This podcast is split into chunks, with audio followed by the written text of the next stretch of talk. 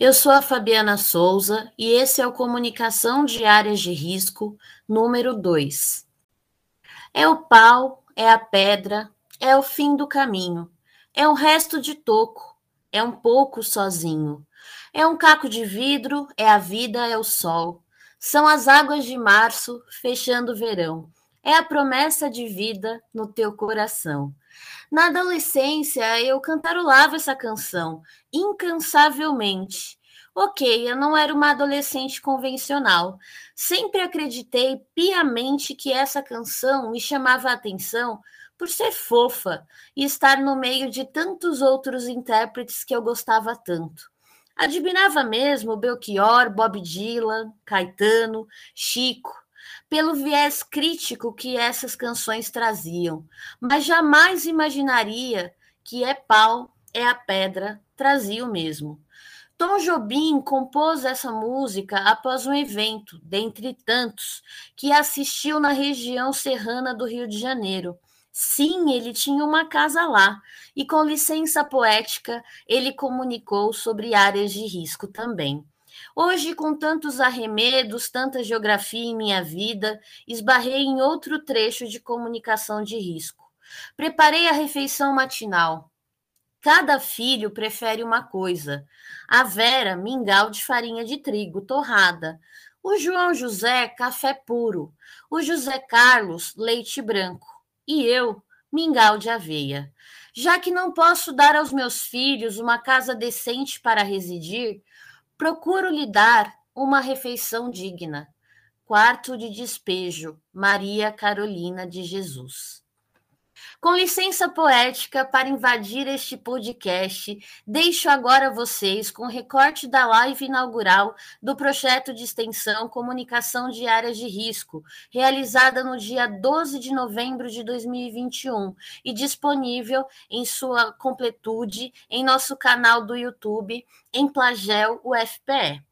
A live foi moderada pelo aluno de graduação em Geografia e integrante do nosso projeto, Igor Oliveira, e a ilustre presença da professora doutora Silene Victor, que é titular do programa de pós-graduação em Comunicação da Universidade Metodista de São Paulo, onde é líder do grupo de pesquisa Jornalismo Humanitário e professora da Faculdade Paulus de Comunicação. Tem pós-doutorado em Planejamento e Gestão do Território pela Universidade Federal do ABC, doutorado em Saúde Pública pela Universidade de São Paulo, mestrado em Comunicação Científica, Tecnológica e especialização em Comunicação Aplicada à Saúde, ambos pela Universidade Metodista de São Paulo. É representante na América Latina do Centro de Estudos de Paz, sediado no Irã. Foi consultora da Unesco, categoria consultora, consultoria por produto, por demanda do Ministério da Ciência, Tecnologia e Inovação, em um projeto de desenvolvimento de sistemas de alertas em território nacional para o Centro Nacional de Monitoramento e Alerta de Desastres Naturais, CEMADEM. Como jornalista e pesquisadora no campo do jornalismo humanitário e de paz, tem investigado a dimensão social das mudanças climáticas, com ênfase nos deslocamentos internos por desastres, uma das faces da atual crise humanitária global. Bom episódio, pessoal!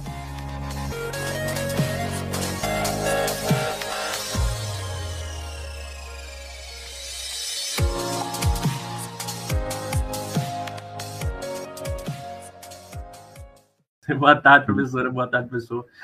Boa tarde a todos. Eu vou começar aqui a sequência de perguntas feita ao chat. Se você tiver alguma pergunta para fazer, essa é a sua hora de colocar. Mas já temos algumas, muitas perguntas aqui para a senhora, professora.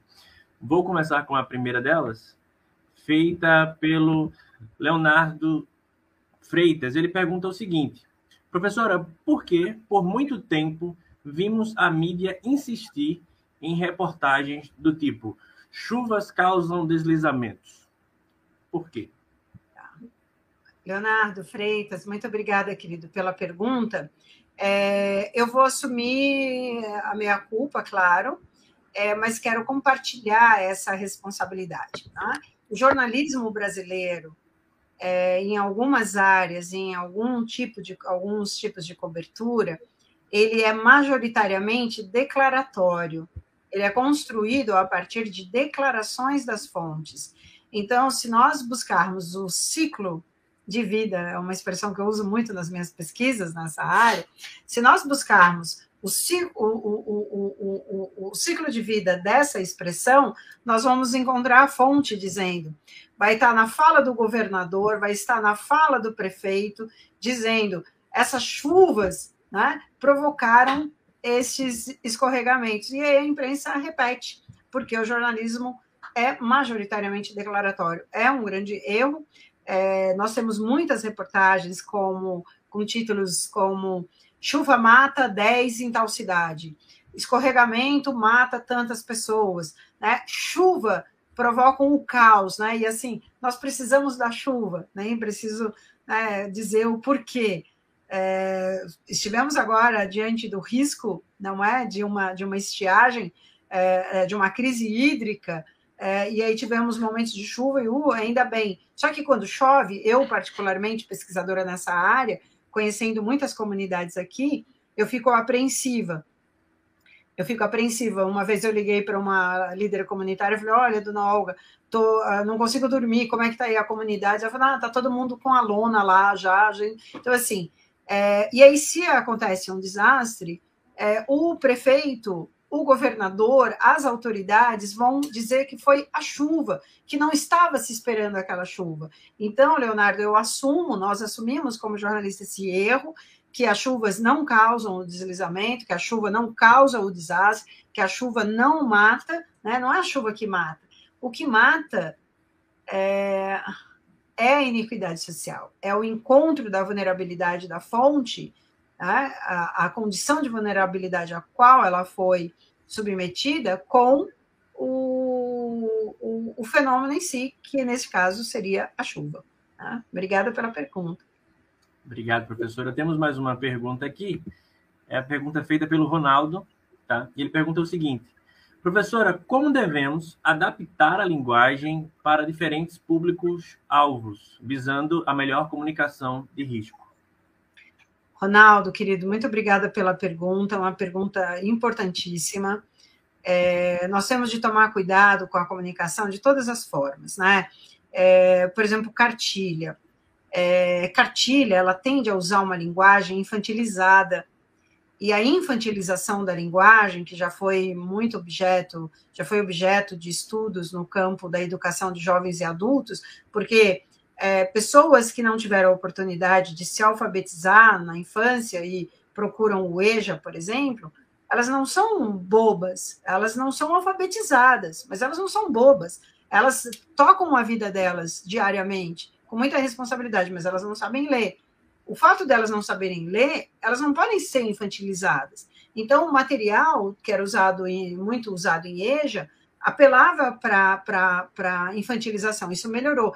Na área dos desastres e da defesa civil, isso ainda é muito comum. Então, eu gosto muito de usar personagens é, inanimados, né? Então, uma esponja ou um pingo de chuva fica tão distante da realidade. Isso é para criança, para usar na escola. Para a criança, com todo respeito né, aos meus amigos, colegas que produzem esse tipo de material, a gente precisa mudar isso. Então, as pessoas hoje nas comunidades, elas estão no WhatsApp, elas estão no Instagram, elas estão no YouTube, elas estão no Facebook, né? Não estão no Twitter. O Twitter já é uma mídia social mais, né, assim, muito mais da política, de debates mais no campo da política, muitos jornalistas, muitos políticos, etc. Mas assim, você tem um grosso de envolvimento é, nessas mídias sociais. Lembrando que o WhatsApp não é uma mídia social, é um, um aplicativo de, de troca de mensagens instantâneas, mas você tem, por exemplo, Facebook e Instagram. Instagram hoje está muito forte. Então, que linguagem nós vamos usar? Web Stories? Porque essa população, ela põe o dedinho lá para ir vendo um web store, sem você infantilizar. Então, um primeiro passo para adaptar é adaptar a linguagem, significa respeitar a linguagem, respeitar aquela aquele público de, de, de interesse. Né? Caso contrário, o que a gente acaba vendo é essa infantilização dos personagens. Né? Então, hoje nós temos podcast, e uma coisa que é bem interessante é quando nós damos às pessoas o protagonismo é, da fala. Né? Então, convidar as lideranças, moradores, para participar desses é, podcasts, desses web stories, isso é fenomenal. E muito cuidado com a questão das minorias. Né? Então, nós vamos nos deparar com pessoas com deficiência, que não são pessoas com necessidades especiais, nem são deficientes. Né? São pessoas com deficiência, que é, é a nomenclatura correta, que, que, que deve ser usada. É, temos que tomar bastante cuidado, que nós vamos estar diante de uma população negra, na sua maioria, em muitas áreas de risco. Então, é, tomar cuidado com né, o respeito a essas pessoas, a questão de gênero, questão de, de, de outras minorias, né, indígena, a população LGBT é, QIAPA+, então também tudo isso precisa ser respeitado. Muito bom, professora. Temos mais uma pergunta aqui, é a pergunta da Chay Lima, ela diz o seguinte, já é possível projetar estatisticamente melhoras na redução de risco a partir da comunicação efetiva e preliminar? Muito bom, muito bom, Chay. É, Chay Lima, excelente pergunta. É, nós precisamos ainda de mais algumas décadas para isso, do ponto de vista estatístico. Né? É, um grande problema, e a sua, sua pergunta é, é, é, é fantástica, ela nos traz para uma questão que é a cara do Brasil, a descontinuidade das ações. Então, nós temos uma ação, nós temos, por exemplo, uma defesa civil em Pernambuco, uma defesa civil em São Paulo, uma defesa civil em Minas, e que quando troca o governador, troca o comando da defesa civil. E quando troca o comando da defesa civil, troca o, o, o troca-se também o trabalhador ali, o agente da defesa civil, porque não são funcionários concursados são muitos deles, principalmente na área da comunicação e de outras áreas, são convidados, né? são convidados das, é, é, da, da, da, da, cúpula. É, e aí, quando a pessoa vai embora, as outras pessoas, aquele grupo vai embora também.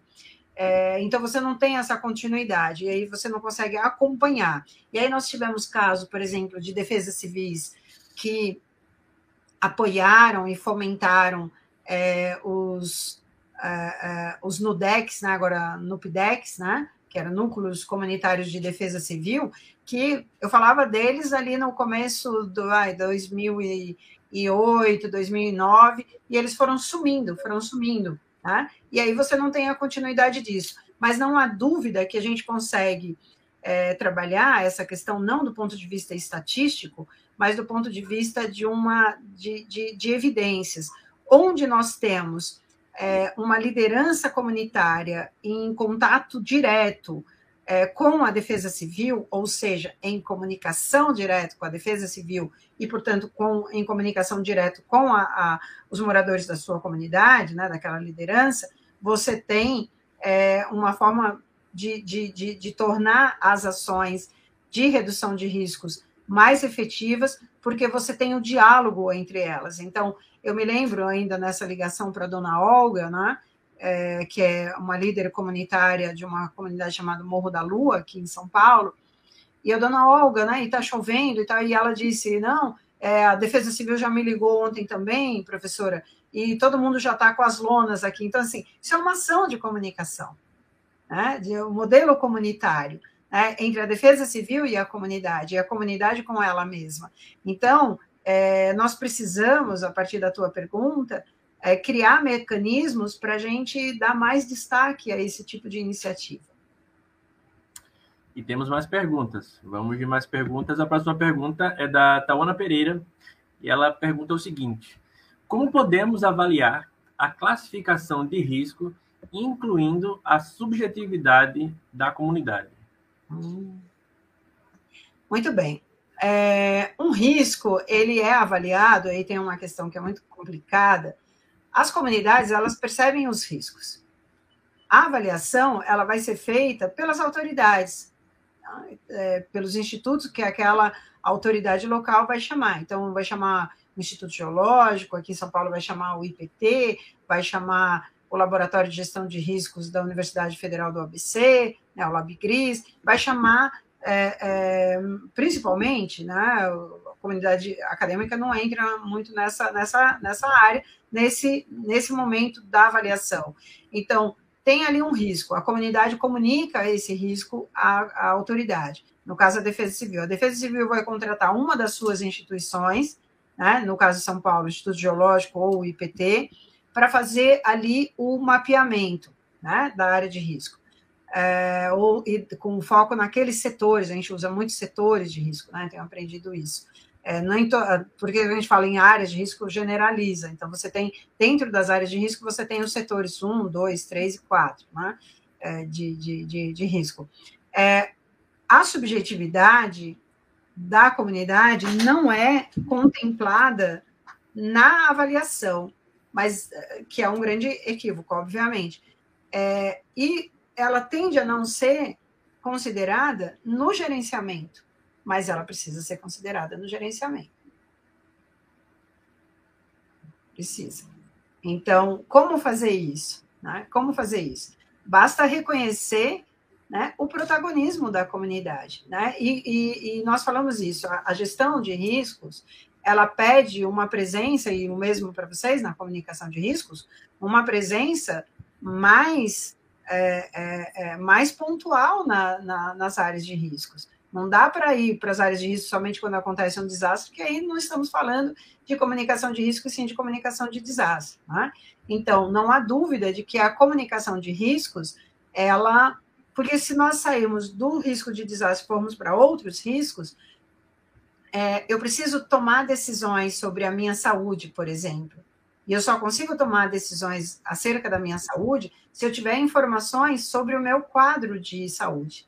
Né? Então, eu preciso ter informação para poder tomar é, é, medidas, para poder tomar decisões. E aí, obviamente, isso vai fundamentar é, uma, uma redução de risco efetiva mas não temos estudos né, para isso. Temos uma pergunta aqui que conversa bastante com essa última pergunta. Ela é uma pergunta da Bárbara Barbosa e ela pergunta o seguinte: como apresentar à comunidade é, o conhecimento técnico de uma forma mais sensível? Acho que conversa bastante com a pergunta anterior. Sim. Obrigada, Bárbara. É, é incrível, né? Vocês sabem que numa dessas entrevistas para a pesquisa da, da pesquisadora alemã, uma mulher disse assim: Olha, eu sei que eu estou morando numa área de risco e, e eu sei que eu estou diante de um risco iminente de escorregamento.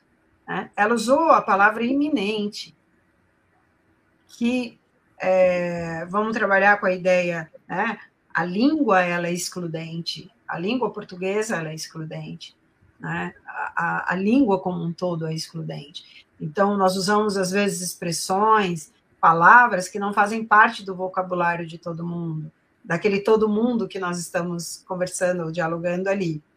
Então, alguém usou a palavra iminente e aquela pessoa entendeu o significado de iminente e passou a usar. Né? E ela não usou fora de contexto. Ela disse: Eu sei que eu estou aqui com meus dois filhos, eu sou desempregada, eu estou vivendo do auxílio é, emergencial por causa da Covid, senão estaria pior ainda a minha situação. É, e eu sei que eu estou diante do risco iminente é, de um, do escorregamento, porque eu estou num, num, num R4. Tá?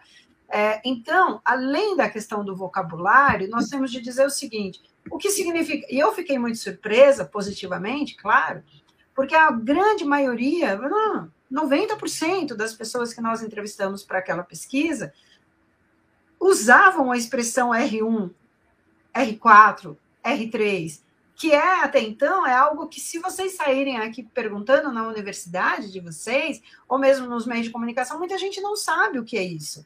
Mas a pessoa que mora na área de risco, ela já isso é resultado, e aí eu emendo com a pergunta anterior, isso é resultado desse processo silencioso, ainda muito tímido de comunicação de risco nas comunidades. Então, eu falo pela minha experiência com o Lab Gris, da Federal do ABC, né, que já acompanhei esse pessoal em campo, quando eles estão em campo, eles estão dialogando com a comunidade. Então, eles falam: olha, tá vendo? Eu me lembro de um, e aparece nessa reportagem, é, que ele ensina uma.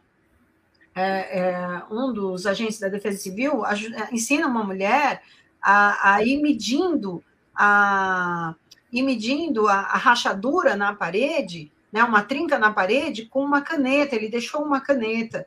Né? Ele falou: eu vou deixar essa caneta aqui, a senhora vai é, medindo, e se alargar muito e a caneta cair, né? Se a caneta cair, a senhora me liga. Então, assim, isso é uma forma muito interessante, né? De, de fala. Então, assim, como é que você fala sobre uma trinca?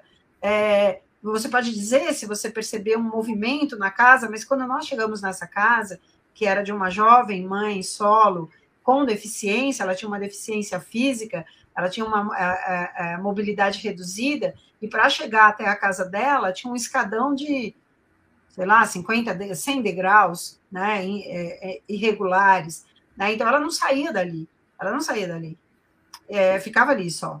É, e aí o, o, o, Jonas, né, da Defesa Civil de Franco da Rocha, colocou lá uma caneta, falou: se ela cair, você liga para a gente, manda um SMS né, para a gente, que algum vizinho você pede e a gente vem para cá correndo, né? Então, isso é um exemplo muito, muito bacana é, para compartilhar com vocês, né? É, e exatamente nesse sentido que você fala, não só acessível, Bárbara, mas sensível, né? Sem provocar, imagina a maneira como eu vou falar isso, eu não posso provocar pânico naquela menina de vinte e poucos anos que tem mobilidade reduzida, e se a caneta cair, ela não tem como sair correndo, né? Então, assim, até a forma de, de, de compartilhar esse conhecimento. Muito bom, professora. Temos mais perguntas. Está sendo um sucesso aqui de perguntas, viu, professora? Mais uma aqui da Milene, Milene Dantas, e ela pergunta o seguinte: Como o jornalista concebe a cobertura de um desastre? Quais são as principais etapas? Olha, Milene, obrigada pela pergunta, né? Que bom, uma jornalista aqui conosco. É, é claro que o ideal é não cobrir guerra, né? É não cobrir guerra. O ideal é não cobrir desastres, é evitar que os desastres aconteçam. Uma vez é, que eles se consumam, nós temos de pensar, bom, desastre consumado, né? O risco não foi gerenciado e aconteceu um desastre. O que, que nós temos de pensar?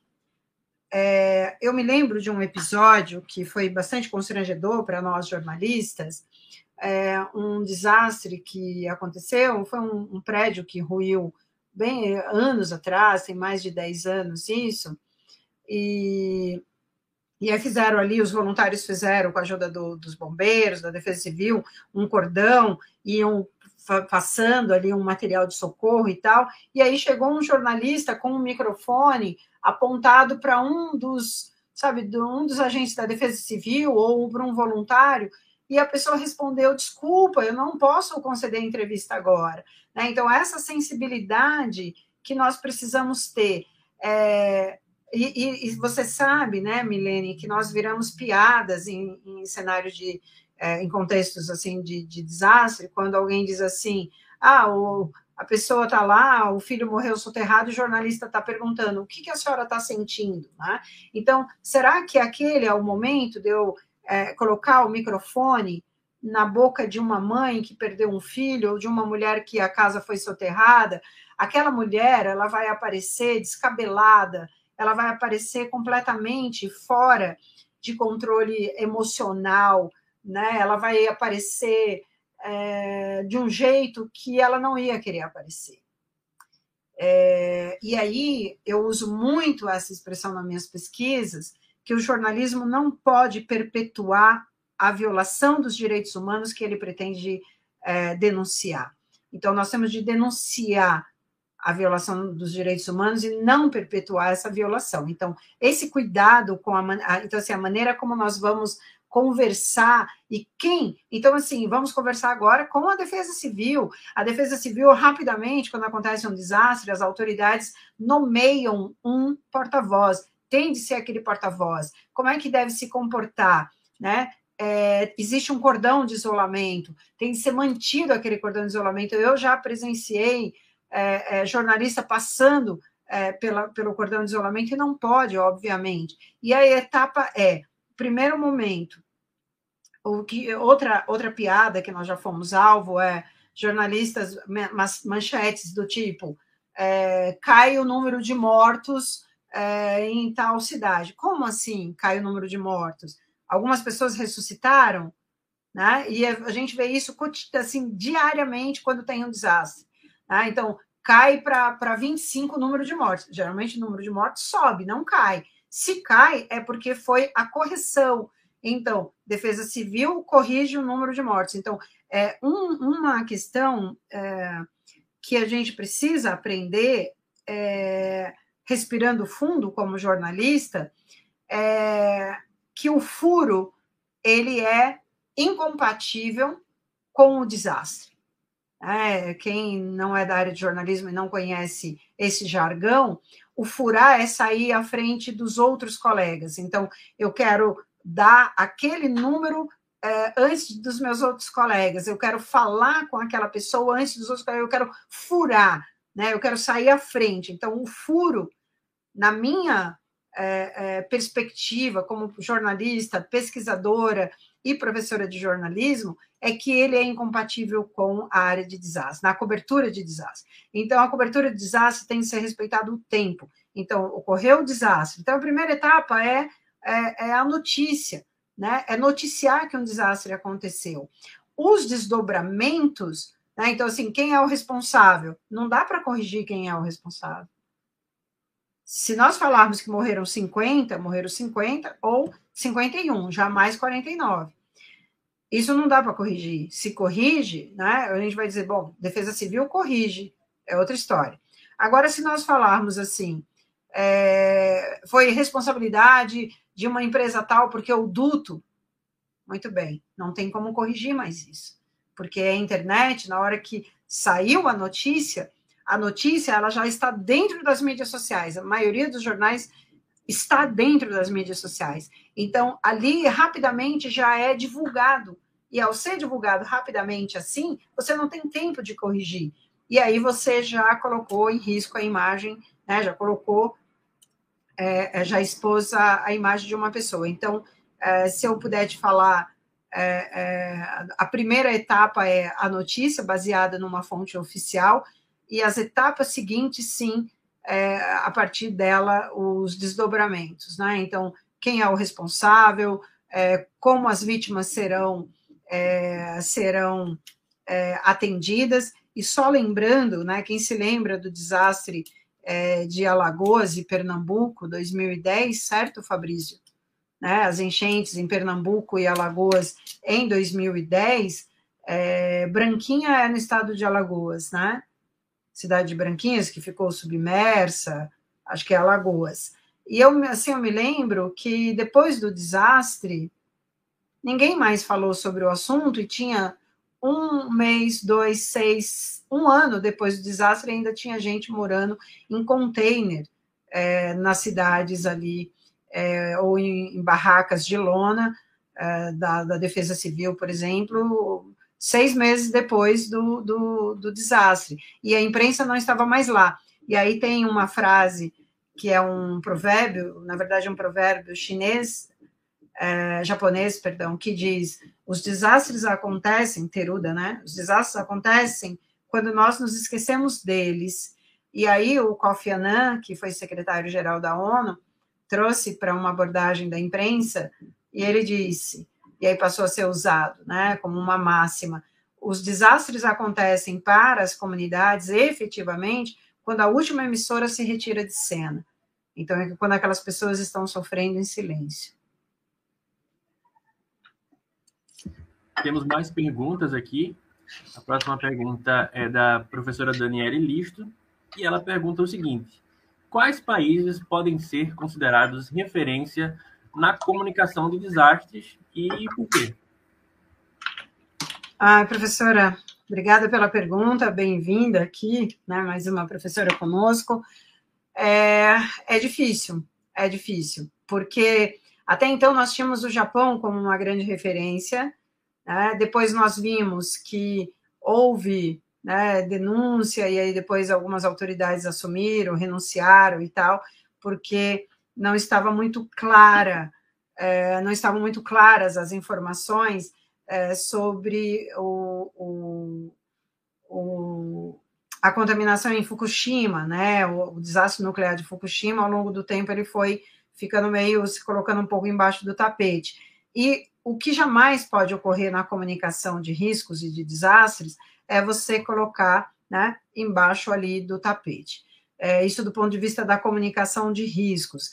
É, vejam vocês que é algo que nós precisamos problematizar, e eu, eu vejo a urgência da, da, pesquisa e das ações, né, pesquisa de impacto social e da, da, de ações como de extensão no campo da comunicação de riscos, à medida que aumenta aí essa incidência de desastres associados à mudança, às mudanças climáticas e sua intensidade, o que ocorreu, veja, nas enchentes na Alemanha. Então, assim, é, que todo mundo achou que tava, é, era um sistema perfeito, mas não deu, não deu conta. O, a, aquele desastre agora de julho, né, durante as chuvas de verão no, na Europa, aquilo devastou aquelas cidades, né, é, é várias pessoas desaparecidas, casas ali é, é, que foram soterradas, e tinha um baita sistema de alerta que não funcionou, tinha um baita sistema de comunicação ali com as autoridades que basicamente não funcionou.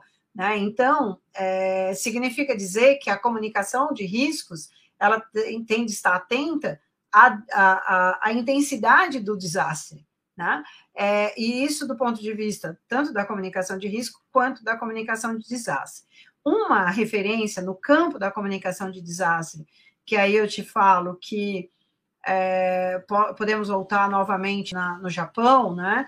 É, eu estive lá em 2015 e discutindo com, com, com, alguns locais, né, alguns especialistas japoneses, que eles diziam que, por exemplo, você não entra num abrigo no Japão quando tem um desastre é, com a tua câmera aberta, por exemplo, exemplo, como qualquer pessoa chega entrando num, num, num abrigo, como ocorre aqui. Aqui você tem um desastre, a população é colocada num abrigo, que geralmente é um, um estádio de, de, de um, uma quadra improvisada, uma escola improvisada, e as autoridades abrem para a imprensa entrar. O que é importante, por um lado, para verificar as condições em que aquelas pessoas estão abrigadas, do outro, há uma violação é, do direito da imagem. Então, você está me pegando ali, captando a minha imagem com uma roupa doada, com o cabelo sem pentear, né, com o meu filho é, é, descalço. Então, assim, é, então, acho que a gente consegue pegar um pedacinho de cada, né? É, na Alemanha, eu estudei né, no, no, ano passado, há muitos anos, é, e eu vejo uma cobertura um pouco mais cuidadosa, inclusive da imprensa, é, quando fala de suspeitos, quando fala de vítimas. Então, acho que a gente consegue pegar um pedacinho de cada uma delas. Agora, do ponto de vista da comunicação de desastres, é, essa comunicação é a única que a gente não consegue prever absolutamente nada, porque vai depender é, do tamanho do desastre, da população atingida, da, dos envolvidos, né, dos responsáveis, é, dos ânimos todos ali.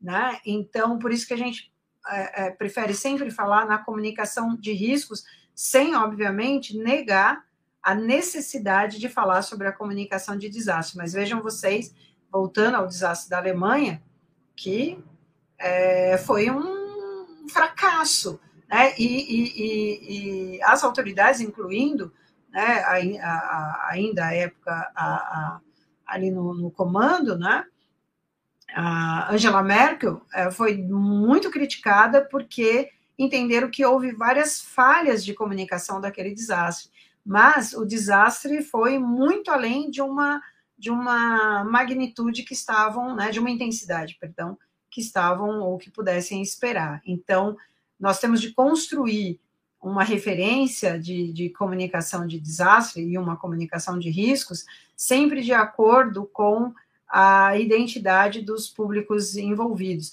É, vejam, um dia usar um exemplo que na Austrália houve uma grande enchente e as pessoas ali muito calmas, sendo. Mas espera aí, as pessoas estavam muito calmas. É, qual era o grau de credibilidade, de confiança nas autoridades, que iam depois reconstruir aquela localidade. É, para qual tipo e qualidade de abrigo elas estavam indo? É completamente diferente daqui. Né? Completamente diferente daqui. Aqui você tem um escorregamento de terra, é, dois, três, duas, três casas soterradas sem vítimas, e as pessoas não querem ir para o abrigo. Não querem ir para o abrigo. E aí começa toda a discussão já no contexto da comunicação, porque o Estado vai dizer, a autoridade local vai dizer, nós providenciamos abrigo, e a pessoa não quer ir para o abrigo, por quê? Qual é a qualidade do abrigo?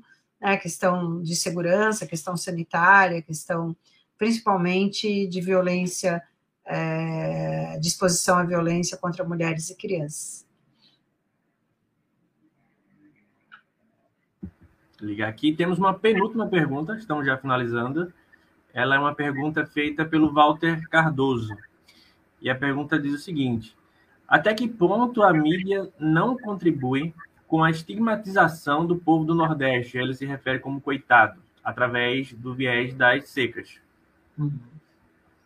Muito bem. É, tem uma, uma estudiosa eu estou buscando, né, o, foi uma palestra, um colega que me falou, um pesquisador, é, e aí eu vou referenciá-lo, né, um pesquisador negro, e por que, que eu menciono que ele é um, um pesquisador negro? Que ele começou, então, a estudar e perceber que os corpos negros, né, como ele chama, estão sempre, são sempre pauta negativa, né? pauta negativa. E aí tem aquela discussão de que os corpos né, são corpos de direitos, então os corpos negros são corpos de direitos.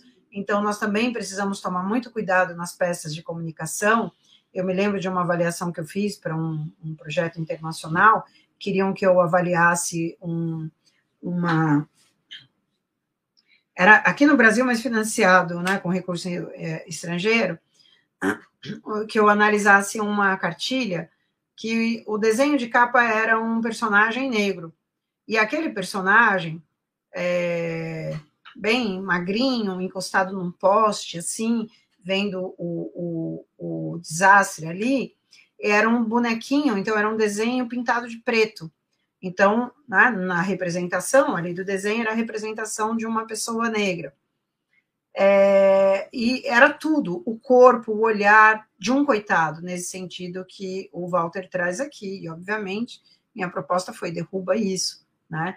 Porque. E alguém disse assim, mas doutora, é uma pergunta. É, não é o negro que está majoritariamente na área de risco, como a senhora tanto fala? Sim. Mas até então eu representar o negro somente na condição é, de coitado, né, eu perpetuo a violação. Né? Se vocês observarem bem é, no, no, na animação, que, que eu trabalhei com o Lucas Siqueira, essa animação, e eu dizia, eu quero um cadeirante, né? Eu gostaria de um cadeirante é, numa área de risco, sendo retirado, porque imagina quando tem um desastre, como é que eu retiro um cadeirante? Eu quero mostrar essa imagem. Então tem lá o cadeirante sendo retirado, mas eu também quero um cadeirante é, represent, sendo representado como um agente da Defesa Civil ou como um prefeito. Então, no desenho aparece uma pessoa na cadeira de rodas com um colete de Defesa Civil, é um profissional. É, tem mulheres negras nas cenas, né, personagens negros ali na cena do, do, do desastre, mas eu tenho uma repórter negra, eu tenho uma prefeita negra nessa animação, se vocês repararem. Né? Então, não há dúvida, Walter, que essa pergunta que você faz, eu devolvo né, para vocês, para o projeto de vocês, vocês vão ter de prestar muita atenção na maneira como vocês vão representar esse povo né, que é acometido pela seca, é, no caso do Nordeste, ou né, quando tem é, os escorregamentos, mas principalmente a questão da seca, porque quando falam, né, é, eu já ouvi, por exemplo, aqui em São Paulo, é, infelizmente, né, uma vez uma pessoa, né, um, uma pessoa importante numa área é, ali de pesquisa disse, nossa, Silene, mas se você não falar, ninguém vai dizer que você é sertaneja, que você nasceu no sertão do Piauí. É, mas o que significa isso? Não é? Por que, que eu não me pareço com uma sertaneja? Se vocês abrirem minhas mídias sociais ou, ou abrirem todas as minhas biografias, a primeira coisa que eu menciono é que eu sou uma migrante nordestina, nasci no sertão do Piauí, numa cidade é, é, é, no, no, meio do sertão. Né? É, então, a representação do, é, é, do nordestino vítima da seca não é como eu. Eu não. Está longe de eu representar, entende? Então, quem que é o, a vítima da seca? É o coitado. E aí, essa estigmatização que nós chamamos, na, na, trabalhamos muito com Sergei Moscovitch, né, em representação social, no campo da psicologia social, é, essa estigma, estigmatização, que a gente chama nesse contexto, de subrepresentação. Né? Então, não é nem representação social do nordestino, é a subrepresentação. Né? Então, é o nordestino com, com, com chapéu coco, é o nordestino, tudo bem, que eu. Ontem ainda uma aluna falou para mim, nossa, professora, a senhora come é, tapioca todo dia? Né? Eu falei, não, não tomo, eu não como tapioca, como beiju, porque no Piauí é beiju, não é tapioca. Claro que eu não quero criar um conflito aqui na minha aula, né? é beiju que a gente chama no Piauí. Eu falo, não, eu como beiju o tempo né, inteiro. E nem por isso você vai desenhar um personagem nordestino com uma tapioca, com um chapéu coco ou com uma seca. Isso é a subrepresentação. Né? Então, essa subrepresentação nas peças de comunicação é, de riscos, elas precisam ser imensamente evitadas, intensamente evitadas, efetivamente evitadas. Não podemos é, reproduzir o estigma, a subrepresentação. Então, não há dúvida que a mídia, ela contribui, né, Walter? Ela não cria essa, uh, esse estigma, ela reforça um estigma que já existe na sociedade. Uma última pergunta agora. São muitos elogios também que estão rolando aqui no chat. Mas vamos lá, vamos para a última pergunta. É uma pergunta feita pela Fabiana Ferreira. E ela pergunta o seguinte: o uso da literatura e da música é um caminho para iniciar também esse diálogo? Sem dúvida alguma. Fabiana, excelente pergunta. Eu fiquei aqui pensando, né? Imaginem várias peças de comunicação de risco no formato de cordel.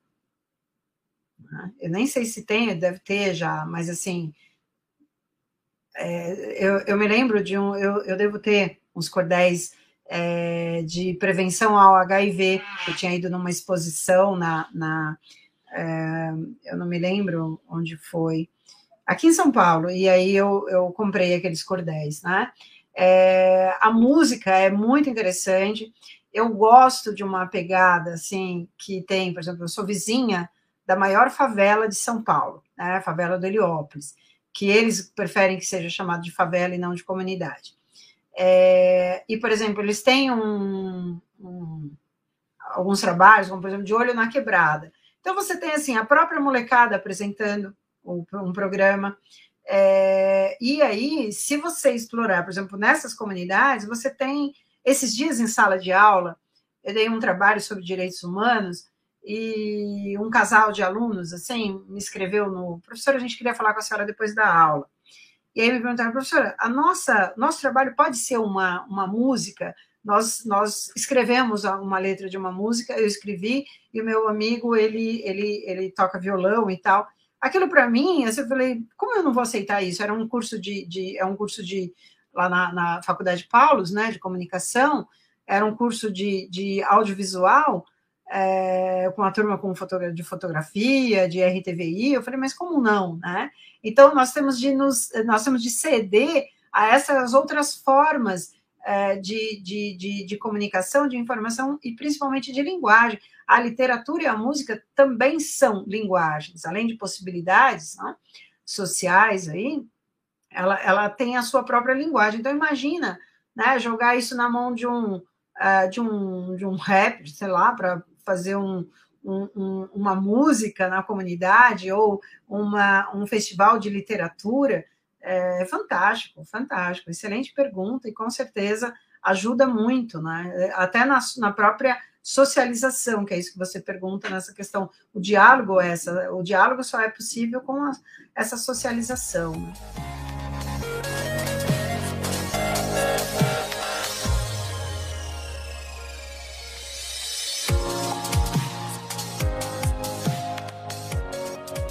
Se você ficou até aqui, eu vou pedir para que vocês sigam as nossas redes sociais, comentem, compartilhem, façam adições, sugestões, críticas.